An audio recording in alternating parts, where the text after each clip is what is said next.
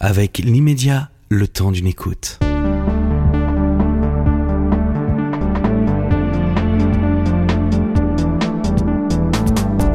Richard Orlinski, euh, vous êtes célèbre pour vos sculptures de gorilles, mais aussi de, panthères, de crocodiles, d'ours, de loups, euh, que vous exposez à ciel ouvert, aussi bien à Courchevel, euh, à Saint-Tropez, à Cannes, à Dubaï ou à Los Angeles, et qui se vendent dans le monde entier.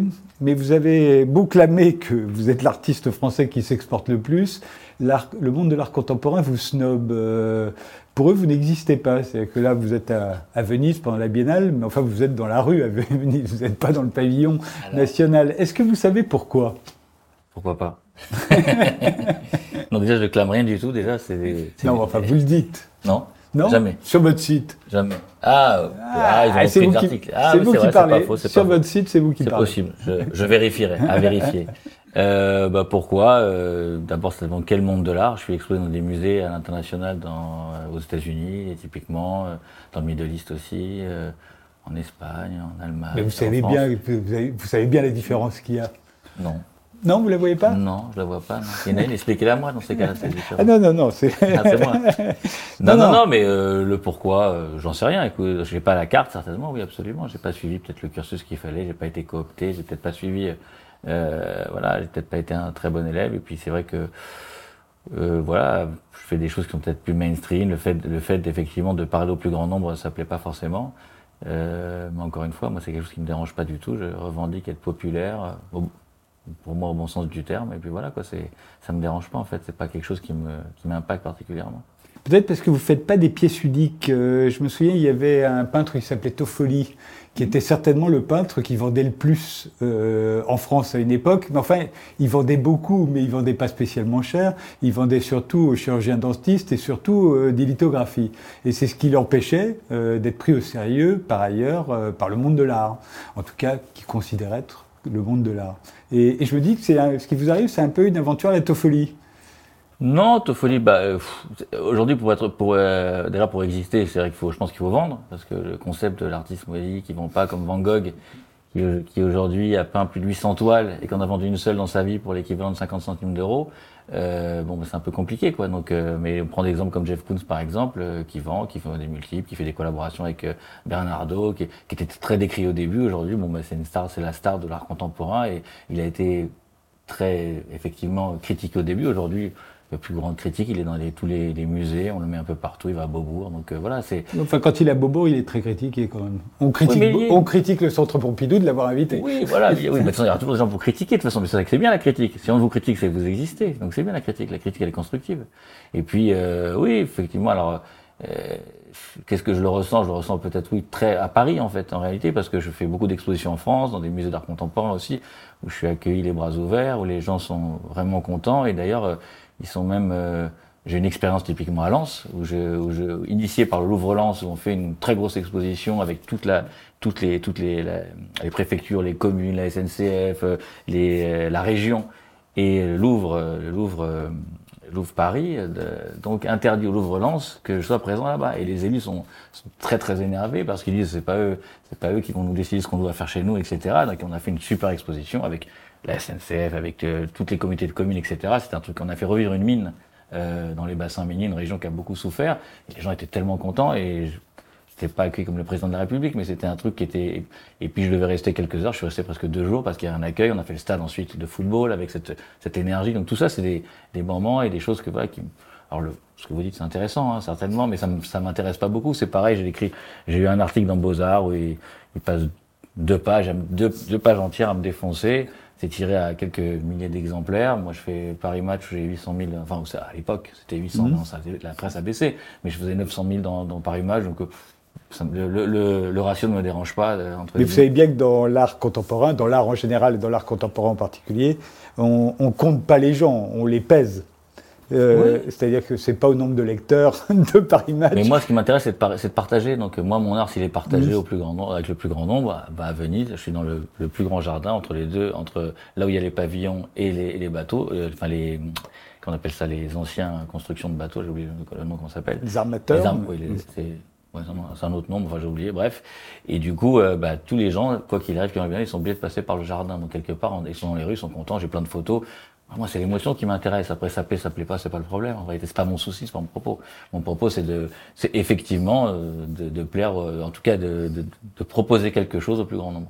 Mais euh, je me demande si euh, une des raisons de du fait que vous êtes ostracisé, c'est pas parce que vous n'êtes pas assez cher, je me demande.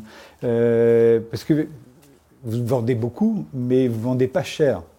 Ah, si, si, je m'en cherche justement. Ma, ma, Un gorille, c'est 100 000 euros. Ça dépend. Il y a des pièces. J'ai vendu une pièce à plus de 15 millions d'euros. Donc, euh, Oui, mais c'est une pièce unique parce que le type fou a voulu mettre des diamants, mais euh, non, non, c'était que de l'or. Il n'y avait pas de diamant. non, Il y avait pas de je sais pas quoi, moi. Oui, non, non. Alors, c'est sûr 100 000 euros. Après, c'est tout- tout- ça, ça dépend. 100 000 euros, c'est pas cher pour vous, oui, certainement. Non, Mais non, 100 000 non, je veux dire que pour la- pour l'art contemporain, ils trouvent pas ça cher. Donc vous vendez beaucoup, mais vous vendez pas cher. Si vous voulez. Si vous voulez, peut-être. C'est un peu, peut-être qu'il faudrait augmenter vos prix. Non, non, je compte pas augmenter mes prix. En fait, je vends même pas cher du tout et ça dérange beaucoup puisque je fais de l'art pour tous. Et pour quelques dizaines d'euros, on peut acheter une, une, Voilà. une, une sculpture euh, euh, qui est une reproduction d'une œuvre originale. Mais c'est une reproduction, effectivement. Ça a été initié par Disney. Typiquement, je fais une collaboration, ça plaît pas forcément, avec Pac-Man, avec des jeux- le monde du jeu vidéo, et toutes ces choses-là. Bon, bah, après, euh, Murakami, il, il fait des mangas aussi, ils vendent à 13 millions. Voilà, c'est donc euh, c'est tout est relatif. Et puis les collabs non plus, ça plaît pas forcément non plus. Vous racontez dans votre autobiographie Pourquoi j'ai cassé les codes euh, chez Michel Lafon que vous avez passé votre adolescence au milieu des gosses de riches euh, qui avaient des chaussures et des vêtements de grande marque et vous vous portiez des imitations en espérant les tromper. À mon avis, le monde de l'art contemporain a peur que vous leur, fassiez le même- leur refassiez la même chose. Vous croyez? Pourquoi pas? Ils ont peur, ils- ça se trouve, il fait des imitations et ils ont peur. Mais en réalité, ce- c'est un faux problème parce que le monde de l'art contemporain, ça se réduit à quelques personnes et, et très C'est le but. Et, et oui, à quelques personnes. Et c'est un monde qui se qui se auto qui se autoproclame le monde de l'art contemporain. Mais aujourd'hui, en termes de en termes de, de, de visibilité, d'événements, de chiffre d'affaires, etc., ça représente rien. Ça pèse pas par rapport au marché. D'ailleurs, quand on regarde nous. Les, les, ces galeries, parce qu'il n'y a pas que moi, hein, je suis, en fait, je suis juste un tout petit ambassadeur de ce monde euh, critiqué. On est, on est des centaines à être blacklistés. euh, après, je suis un peu plus visible que les autres, c'est tout. Hein, mais je suis euh, la face émergée de l'iceberg.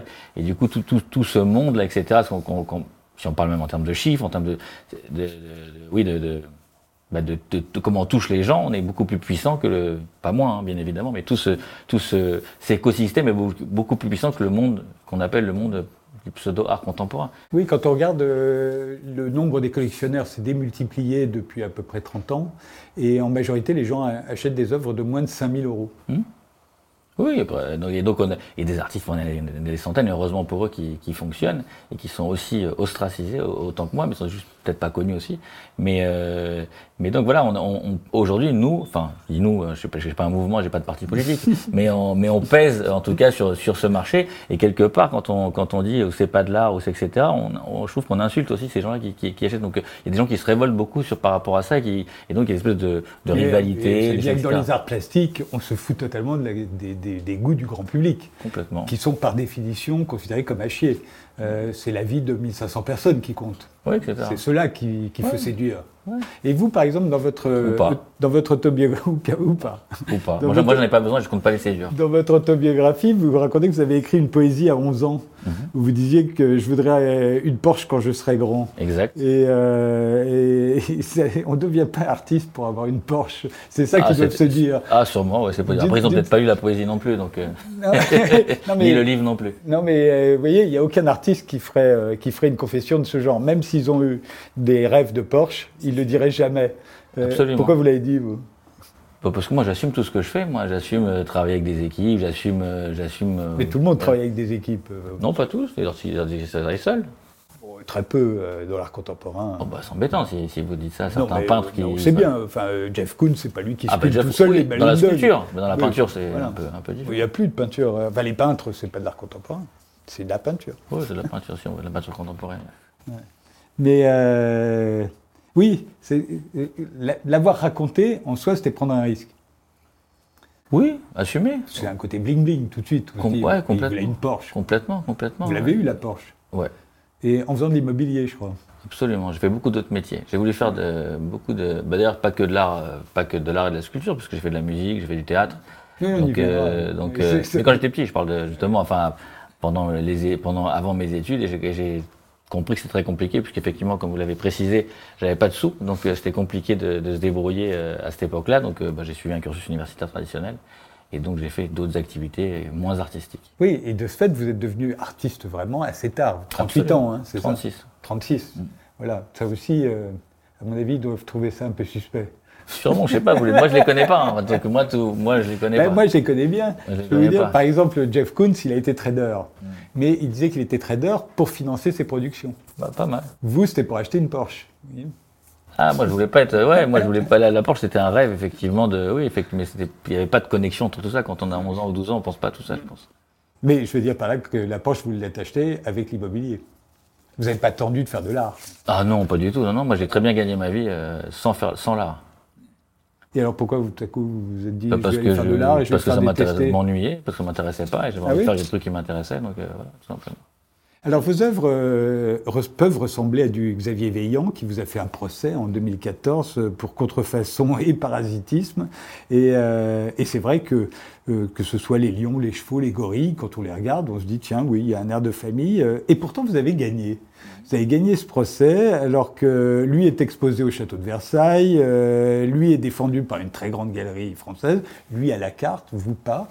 Et pourtant, il a gagné. Est-ce que vous savez pourquoi Non, il a perdu. Euh, et pourtant, il a perdu. Je sais que vous auriez bien voulu qu'il gagne, mais il a perdu. Je suis désolé. Hein. Je m'en excuse encore. Je suis Non, non, non, mais justement, j'ai trouvé ça très drôle. Je me suis dit, a priori, ils auraient tous parié sur le fait qu'il allait gagner. Ils ont tous parié. Ils ont tous parié mm. et vous avez gagné. Est-ce que vous savez pourquoi? Non, je sais bah, pas. Bah, ah si, oui, je sais pourquoi. Bah, parce que tout simplement, il n'y a ni paradigme ni copie. On n'est pas du tout les mêmes, comme vous l'avez dit à juste titre pendant plus de 10 minutes quand on intervient, vous avez, vous avez c'est juste pour vous acclamer qu'on n'a pas le même public, qu'on n'est pas du même monde, etc. Donc il y a pas, voilà. Et puis en plus, ça, n'empêche pas. Ils auraient très bien pu dire que.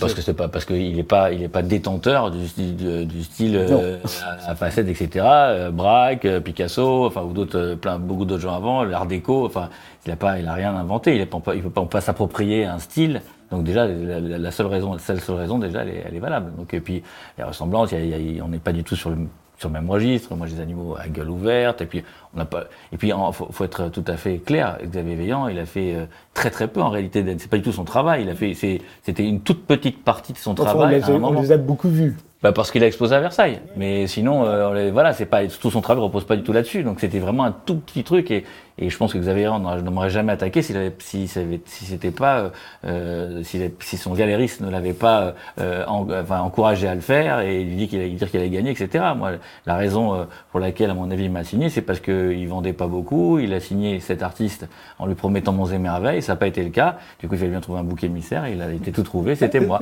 Ils ont mis beaucoup d'énergie d'ailleurs dans, dans, la procédure parce que c'était marrant parce que le réquisitoire faisait euh, presque 100 pages et on parlait pratiquement pas d'art. On parlait que de moi en fait, de ce que j'étais moi. C'est une attaque personnelle en fait à, à, l'être humain que je suis, mais qui n'était pas du tout, c'était pas du tout focalisé, focalisé sur sur le boulot quoi. Donc c'est voilà. Mais là où c'est drôle, parce qu'il y a quand même un air de famille. Vous le reconnaissez vous-même. Bah, hein, mais là où c'est drôle, c'est que je connaissais pas moi. C'est que comme lui, c'est considéré comme génial, et que mm. vous, c'est considéré comme merdique. Je trouvais ça bizarre de faire le procès en disant regardez, ça se ressemble, mm. parce que vous voyez, il aurait jamais dû le faire. Non, c'est une grosse erreur, je pense. Euh, c'était absurde. C'est de dire, euh, au fond, is that all there is? Ouais, Absolument, absolument. en tout cas, voilà, c'est. C'est. Ouais, c'était. Bon, après, c'était ce que ça a été, voilà. Mais... Il y, a, il y a eu l'élection d'Emmanuel de, Macron en 2017, son discours devant la, la pyramide et et le concert qui s'en est suivi, alors on connaît l'histoire parce que Laurent Saïm l'a raconté dans un documentaire, il voulait Madonna et il n'a pas eu Madonna, il a eu à la place le chanteur euh, Chris Cab, euh, le groupe ivoirien Magic System, le DJ euh, Michael Canitro et, et vous? Hmm. Pourquoi vous?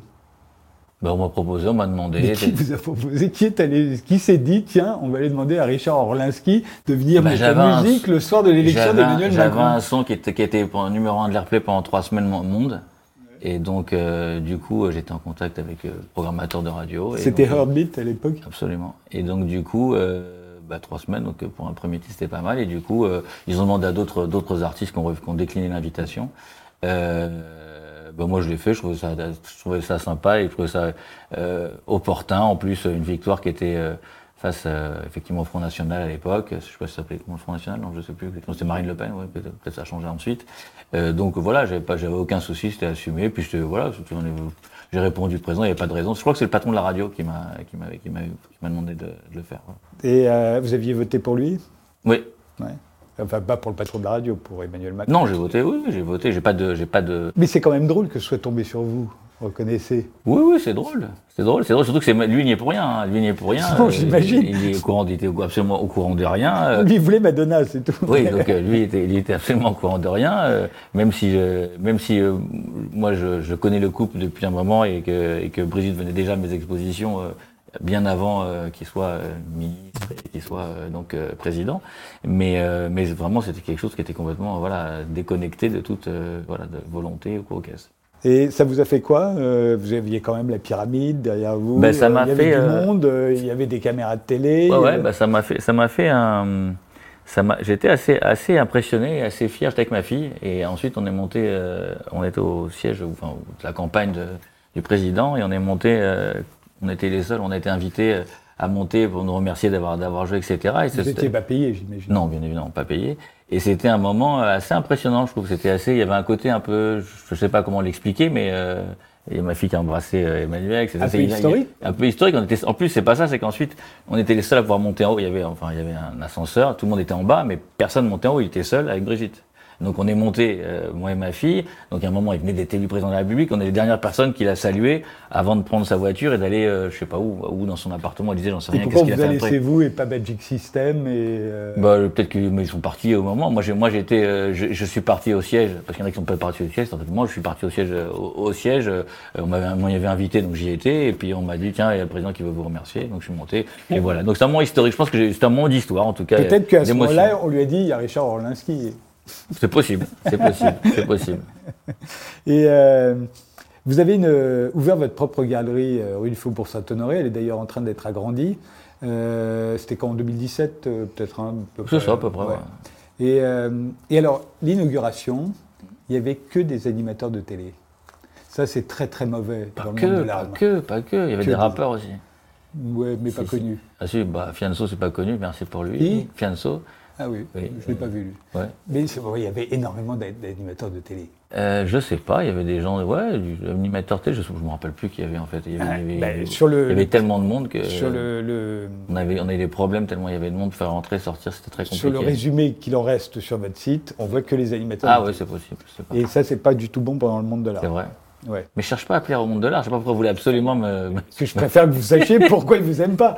moi, ça me va qu'ils m'aiment pas. Moi, c'est mon fond de commerce aujourd'hui. Ils n'aiment pas ah m'aimer, ça me dérange pas du tout. C'est ce que je veux. Moi, ça me dérange pas du tout. Plus m'aiment pas, moi, plus ça m'arrange. Oui, oui, bien sûr.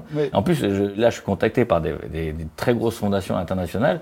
On fait, on fait, on a des très gros projets. Donc, oui, c'est très, c'est très parisien. C'est le monde de l'art parisien. C'est pas le monde de l'art international. Je suis aux États-Unis, on, on, ouvre des grosses. Euh, des gros, des gros, des gros, des gros, de, des gros cylindrés, je sais pas si on peut appeler ça comme ça, des choses assez oui, importantes. ce sera toujours la même différence. Il y aura toujours des gens qui vous aimeront bien là-bas. Tant mieux. Et puis les mêmes aux États-unis. Il y en a qui changent. Oui, mais c'est marrant parce que j'étais avec un, j'étais avec euh, toute, euh, enfin hier avec une, une commissaire d'exposition dans un pays étranger, peu importe, que je citerai pas, et euh, elle me dit c'est très marrant parce qu'il y a beaucoup de gens qui te critiquent et quand tu vas chez eux, ils ont des sculptures à toi. Et donc ça, ça me l'avait jamais dit. Elle m'a dit c'est marrant parce que j'ai vu deux trois personnes qui critiquaient. Et quand tu vas chez eux, ils ont un truc. Ah oui, non, mais ça me l'a donné. Euh, j'ai qu'un copain qui me l'a offert, machin, etc. Donc ça, c'est un truc que c'est récent. Je, c'est deux trois fois qu'on me le dit. Je trouve ça assez drôle.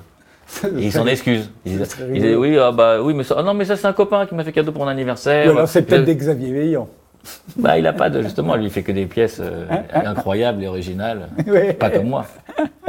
C'est peut-être un peu euh, trop premier degré ce que vous faites. On comprend tout de suite. Bah, c'est le but. Ouais. En fait, l'émotion immédiate, la lisibilité, un enfant de deux ans il peut comprendre et euh, il n'y a pas besoin d'avoir fait d'études, d'appartenir à une catégorie socio-professionnelle particulière. C'est justement l'art pour tous, c'est un peu ce que je prône et ce qui m'intéresse en fait. De, et c'est ce qui plaît. J'étais avant-hier, j'étais à Lunel, dans une petite ville euh, de province à côté de Montpellier. Donc les gens étaient tellement contents, tellement chauds dans leur ville, etc. Ils m'ont demandé pourquoi j'ai accepté de le faire? Bah, quand on sent de l'énergie, de l'envie de la part euh, des élus, des, conseillers à la culture, qui sont conseillers à la culture, avec euh, il y a un musée aussi, il y a deux musées à Lunel. Et donc du coup voilà, c'est de parler justement à des gens qui, parce qu'en fait, est-ce qu'on peut y comprendre, pas y comprendre, s'en fout limite. C'est l'important, c'est ce qu'on ce qu'on sent, quoi. C'est les émotions. Mais pourquoi si peu de pièces uniques? Parce que vous auriez pu, vous avez de l'imagination, vous pourriez en faire euh, tous les jours des différentes. Vous avez préféré faire des séries qui semblent interminables. Non, non, non. J'ai l'impression que Kong. Euh... Ah bah c'est des, des, tailles différentes, définitions différentes. Oui, non. Bah après, un, le Kong, c'est quelque chose qui parle à, qui parle à tout le monde. Après, c'est des, des séries euh, 8 plus 4, c'est des, des, tirages limités malgré tout. C'est pas des, alors évidemment avec des couleurs, avec des, des, variations, des matériaux aussi différents. Je travaille l'aluminium, le bronze. Enfin, le, le Kong, j'ai l'impression que je l'ai vu dans le monde entier. euh, C'était le même. Il y a beaucoup de euh, copies aussi. Hein. Ah bon Très très copié. C'est l'œuvre d'art la plus copiée au monde depuis l'histoire de l'humanité, le, le Kong. Ah si, si, si. Ah si, non, pas tout de suite, vous le dire. Sérieux? Ah, ça, il y a des usines dans tous les, je sais pas, il y a peut-être euh, 15 pays euh, qui fabriquent euh, Ah ouais? comme ça en batterie, euh, au Maroc, au Liban, en Russie, euh, enfin pas beaucoup, beaucoup, beaucoup de Et pays. pourquoi vous les attaquez pas en contrefaçon et parasitisme? Bah, j'attaque, je gagne, ça sert à rien. La Chine, j'ai attaqué, on a gagné, et puis, euh, et puis ensuite, euh, ils récréent une autre, un autre site 15 jours après, et donc ils le refont, Non, mais en. Chine, c'est une spécialité. Il y a des films entiers qui refont intégralement. Ah ouais? Ils ont refait euh, Non, les non, là, films de a- Jean-Jacques Hano.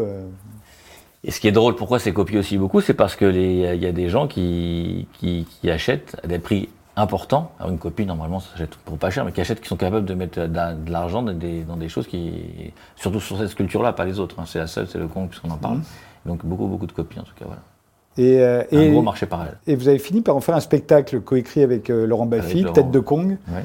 Vous l'avez joué à l'Olympia. Pourquoi? Pourquoi le, bah, j'ai fait, je faisais, j'ai beaucoup fait d'interventions dans des, des spectacles d'autres humoristes, justement, pour un peu en autodérision. D'autres humoristes, donc vous considérez comme un humoriste. Oui. Ça va pas plaire non plus à l'art contemporain. Désolé, je suis désolé. Décidément, hein, c'est, vraiment. mais Vous n'êtes pas fait pour vous entendre. Non, mais je suis très content. Encore une fois, je, je suis, je suis ravi. Plus on peut le dire, plus ça, me- plus ça me plaît, plus ça me fait plaisir. Mais euh, donc, euh, où je, je suis intervenu, on a trouvé ça drôle. Et Lolo, il voulait écrire une, il voulait euh, en fait euh, trouver un peu d'humour justement parce que souvent l'art c'est un peu boring, donc un peu chiant et emmerdant. Et donc trouver un truc un peu marrant, comment raconter des histoires et parler un petit peu de d'art contemporain, c'est ce qu'on a fait euh, avec avec Laurent. Ça vous a plu? Ouais, c'est une expérience qui était, qui était très sympa. Euh, j'ai beaucoup changé depuis. Euh, Laurent, il a son style, il écrit des choses très théâtralisées. Moi, je préfère le stand-up, donc j'ai changé. J'ai fait un nouveau spectacle qui s'appelle Cabaret, qui est plus euh, stand-up et euh, qui me correspond plus en tout cas. Le, théâtre, c'est moins mon truc. Mais euh, oui, ça m'a plu. C'est une vraie expérience. J'ai fait une grosse euh, tournée en province avant de faire l'Olympia, qui était très très constructive, très instructive. Beaucoup de ratés, beaucoup d'échecs, etc. Mais on apprend de ces échecs, donc j'ai trouvé ça, c'était très motivant et ça m'a appris beaucoup de choses. Et puis j'étais à l'encontre du public et ça j'adore ça, les échanges, euh, des gens qui venaient avec des petites sculptures pour les faire dédicacer, euh, euh, des gens qui, voilà, qui me parlaient de la musique puisque je faisais de la musique en même temps aussi. Donc du coup c'était, il y a eu beaucoup d'échanges et ça vraiment l'échange avec l'humain, c'est ça qui me, qui me Comment on me fait pour dédicacer sur Elles sont en résine, très souvent, non c'est- Bah, lui, il bah, il n'y a qu'un feutre, hein, tout simplement. Un Ah oui feutre, un feutre indélébile, ouais, Avec un feutre, on peut écrire sur n'importe quoi. Ouais, Même sur une statue en bronze euh, surtout. Surtout Ah, bah, un feutre, s'il est indélébile, oui. Ouais. Ouais, bien sûr. Beaucoup d'artistes travaillent au feutre aujourd'hui. Ah oui, ça va être. Beaucoup, Et alors, qu'est-ce que vous allez faire maintenant? Je vais faire un podcast. Je pense que c'est un truc qui fonctionne. C'est très, très tendance. Et apparemment, c'est un truc qu'il faut faire. Donc, euh, je pense que c'est le podcast. C'est mon nouveau goal. C'est mon nouveau- ma, En même ma temps- nouvelle target. Euh, D'habitude, on voit des sculptures derrière vous, y compris euh, sur scène. Oui, c'est vrai. Podcast, on verra rien. Pod- voilà. bah, je sais pas, c'est filmé parfois les podcasts. Ah oui, là, on est oui, filmé. on est filmé. Donc peut-être. On aurait dû en amener. J'ai pas pensé. Non, non, j'ai des projets. J'ai un dessin animé là qui va sortir fin 2023. Euh, Toujours avec le gorille. Non, c'est d'autres, c'est d'autres, d'autres, c'est d'autres, c'est un peu autre chose. C'est quelque chose d'assez imaginaire avec les rêves d'un enfant. euh, Enfin, il y a très pédagogique. Sur, euh, enfin, c'est un truc assez, assez sympa. Et, euh, et voilà. Donc, Je vous ai vu aussi dans, sur TV5. euh, Ah oui, j'ai une émission. Oui, Sur les murs, c'est Oui, j'incarne une série documentaire qui s'appelle Sur les murs. ouais. Sur les street artistes. Exactement, Vous ouais. voyez comme un street artiste, vous? Non, Non. je vais à la rencontre des street artistes. Mais et vous ne vous considérez pas comme tel. non, non, non, je vais. euh, Je, Même si vous justement, avez j'apprends. beaucoup exposé je- dans la rue, vu qu'on vous veut Oui, pas oui, oui, oui, bah, si, vous- si, si le street art. est- Alors après, voilà, ça dépend que- quelle est la définition du street art. Street art, c'est effectivement dans la rue, mais ça peut être le fooding, ça peut être euh, danser dans la rue, ça peut être. Donc on est dans la rue, on est dans la street. Donc, euh, mais si c'est dans cette définition, oui, mais sinon, non. Donc, euh, et du coup, l'idée, c'est de donner un coup de projecteur à des artistes qui ont, été, qui ont subi cette pandémie de plein fouet, qui ne pouvaient plus dans les rues. Et donc, du coup, ça permet d'aller donner des- à des artistes plus ou moins jeunes, émergents ou pas, et à travers le monde francophone. Et c'est assez intéressant, j'apprends plein de choses. eux, ils passent à la télé, ils sont contents. Et moi, je, je, vais avec eux, je participe aussi, j'apprends des choses. C'est assez, assez, sympa, il y a un vrai échange et ça marche, ça marche assez bien parce qu'on a, on a, signé, on a signé la deuxième saison et on commence à tourner la deuxième saison.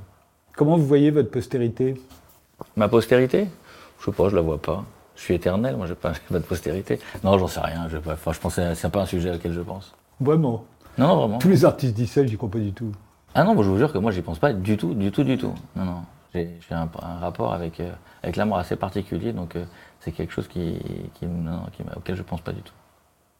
C'est très personnel, hein, c'est très. Mm. Voilà, c'est peut-être pour ça que je fais de la scène, d'ailleurs, c'est une thérapie, peut-être aussi pour euh, vivre le présent, courir vers quelque chose. Et j'ai de la musique aussi, j'ai un son qui sort le 30 juin, une, une collaboration avec Nicky Jam, une énorme star planétaire du reggaeton, un rappeur qui s'appelle Tory Lanez et un autre star du reggaeton qui s'appelle John Z, et qui sort le 30 juin, voilà mondial, sortie mondiale le 30 juin.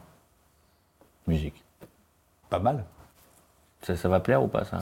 Non, non, c'est. La question, c'est est-ce que ça va plaire à, DJ Mag? Ah, ça, je sais pas.